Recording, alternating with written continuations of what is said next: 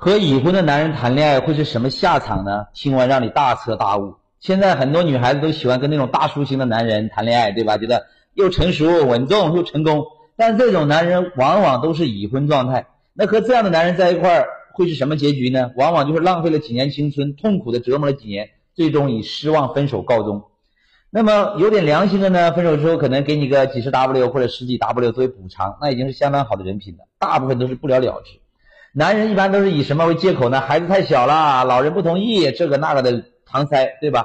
其实一个已婚男人，他明明自己身在婚姻当中，没有离婚，然后还信誓旦旦的说啊，我爱你，天荒地老啊，我会跟我老婆离婚的，这些话你能信吗？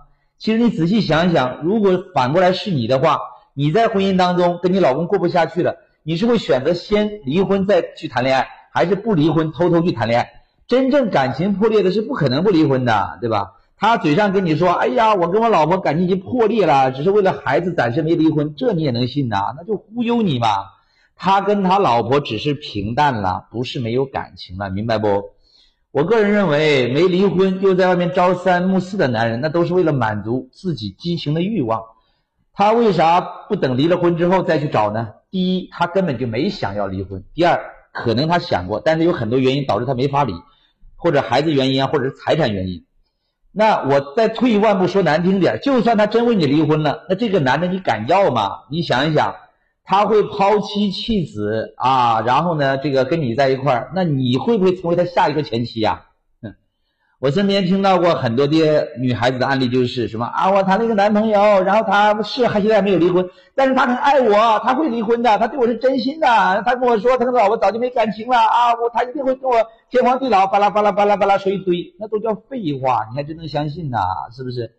真正爱你的人，你要看他的行动，逢年过节他在哪吗？你受委屈的时候他在哪吗？他在陪老婆孩子，是不是？